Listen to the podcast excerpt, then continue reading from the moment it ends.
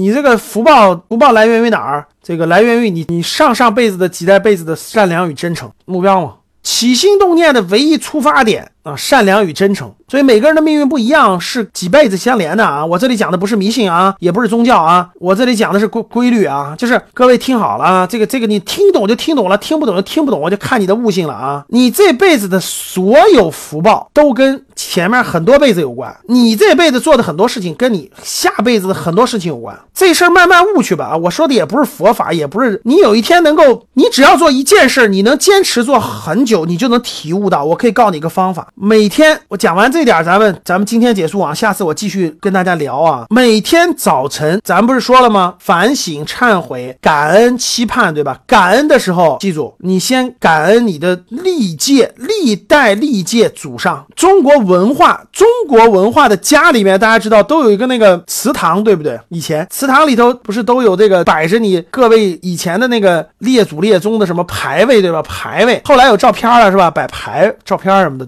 对吧？啊，现在很多家里都没有了啊。你这个早晨感恩的时候，你认真思考思考。如果家里老人还在的啊，像爷爷啊，这个这个父亲还在的，你就思考一件事儿：你能在今天，我觉得我说的这个跟唯物唯心没关系啊。你能今天这个样子和状态，和所在的城市，和这个你今天这个，你仔细想一想，你看不到面的前面的那么多届祖上，有没有他们殷切的期盼在你这？在你身上落地，你仔细想，你仔细去体会啊，你仔细去体会，你仔细去感受，这是第一点。第二点，你的善良与真诚，你能吸引到什么？你的起心动念的出发点就会吸引到你不同的场，确实不同的场，接触的人，遇到的事儿，所有的一切的一切都跟你的这个起心动念是有关系的。你的起心动念。决定的很多很多很多后面的事情，你不可控的事情的结局、结结局和结果啊，所以。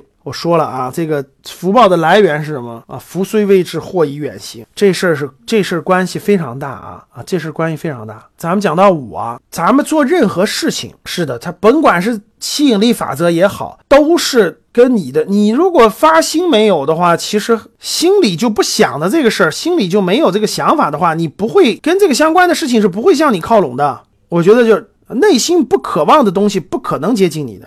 善良与真诚是我们的唯一出发点啊，做事也好，生活也好，各个方面也好吧。所以这五点呢，我觉得它息息相关的。先把人做好了，就先做人，先做人啊，做人做对了，我觉得后面的事情再谈后面的事情。如果做人做不对，后面的事情很难谈，很难谈。然后呢，你要有学习，不停的学习，只有不断的学习，你才能看到自己的渺小，才能脱离无知和无名啊，才能脱离无知和无名，才能不断的。不断的成长，不断的成长，不断的成长，不断的成长，你就改变了你的信念价值观了，你就会改变，你就会，你就会不断的啊，原来是原来我我我我还是我这个很多东西是不知道的，原来我要不断的，你就会不断的设定自己的目标，不断的设定自己目标，不断的调整自己目标，不断往上走，你这个慢慢就会发现你所要专注的领域，你就慢慢发现哦，这个领域其实我认为通过我的判断，通过我的学习是有这个机会的，有这个空间的啊，然后我可以努力的。你就会到这个地方，然后呢，这个起心动念的唯一出发点就是善良和真诚，就是你不断的学，不断的做，与人交往的时候又是善良和真诚在护佑着你，这是前面的五点吧。